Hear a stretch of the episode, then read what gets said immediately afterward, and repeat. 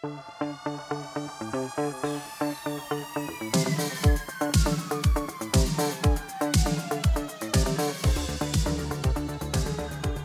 aí pessoal, sejam muito bem-vindos a mais um episódio do podcast do Economista Sincero. Você é bem informado ou não?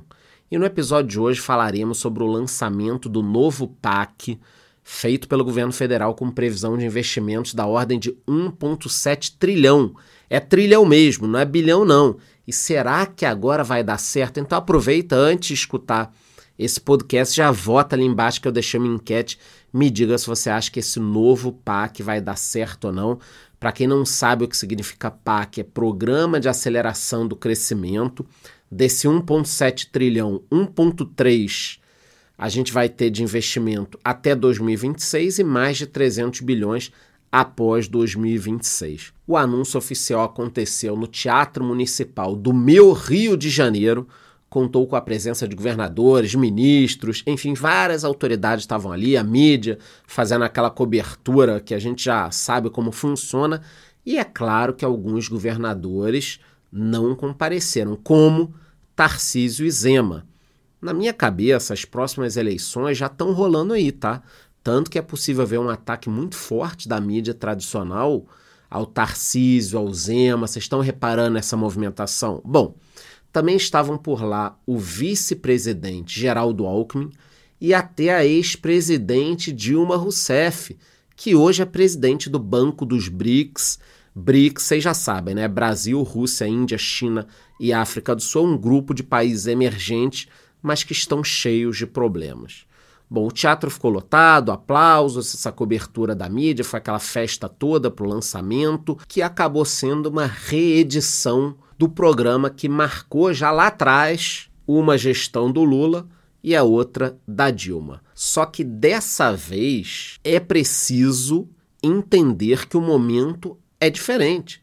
Há um menor espaço fiscal.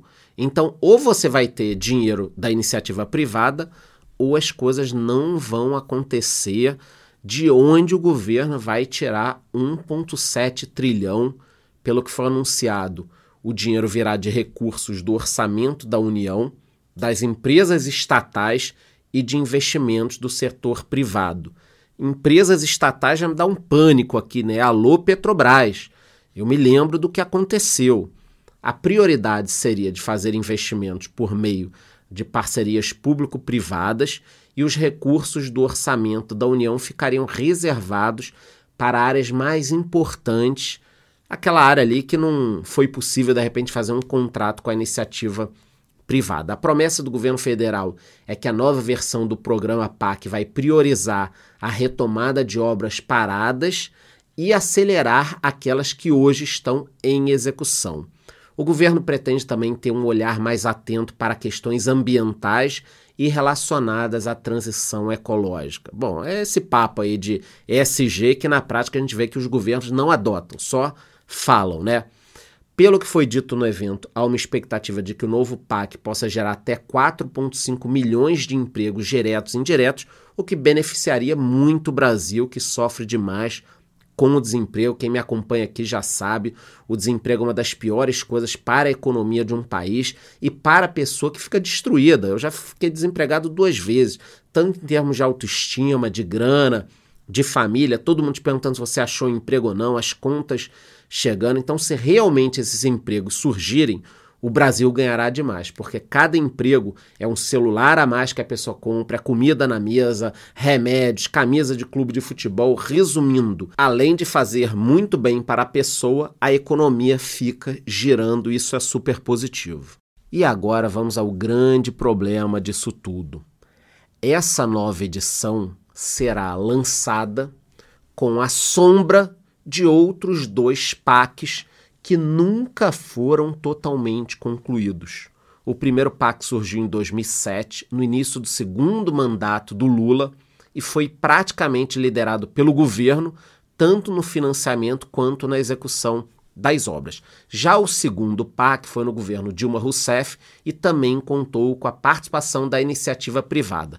Atualmente existem mais de 5 mil obras herdadas dos PACs 1 e 2 sem conclusão, muitas inclusive estão paradas. Então estão começando um novo PAC, 1.7 trilhão e tal, e os outros dois que fizeram, ah, tá cheio de obra parada, não foram concluídas, corrupção, tudo mais. Esse PAC agora foi dividido em nove grandes áreas de investimentos, a gente vai detalhar aqui para vocês agora. Obras em rodovias, ferrovias, portos, aeroportos e hidrovias que foram apelidadas como transporte eficiente sustentável, vão receber quase 350 bilhões de reais.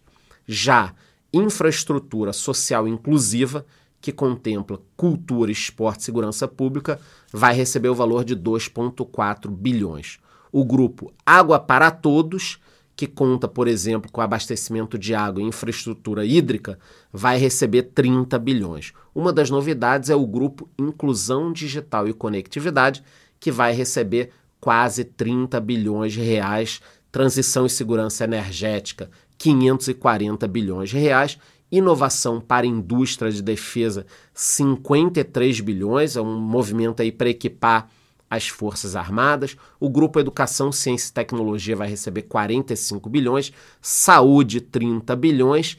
Eu acho engraçado que criaram, né, uns nomes ali, modificaram tudo para tentar reativar algumas obras paradas. Bom, galera, o desafio do governo é conciliar o orçamento desse novo PAC com a meta de zerar o rombo nas contas públicas no ano que vem já. Não sou eu que estou falando, o governo prometeu zerar o rombo. E aí, como é que ele vai conseguir esse dinheiro para investir? O novo PAC deve demandar um esforço fiscal maior do governo federal, que vai precisar arrecadar mais ou reduzir os chamados incentivos políticos. O que, que vocês acham que é mais provável?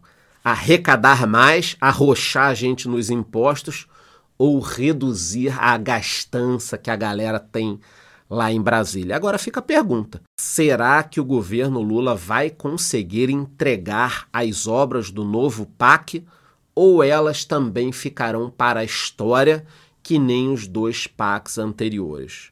Nós ficaremos de olho aqui, qualquer novidade eu volto em primeira mão para trazer as informações para vocês, tanto no podcast ou no YouTube. E não esqueçam de votar na enquete aqui e vai lá no meu perfil do Spotify me dê cinco estrelas, por favor, e ative o sininho para que você receba as notificações desse podcast. É isso, te vejo no próximo episódio.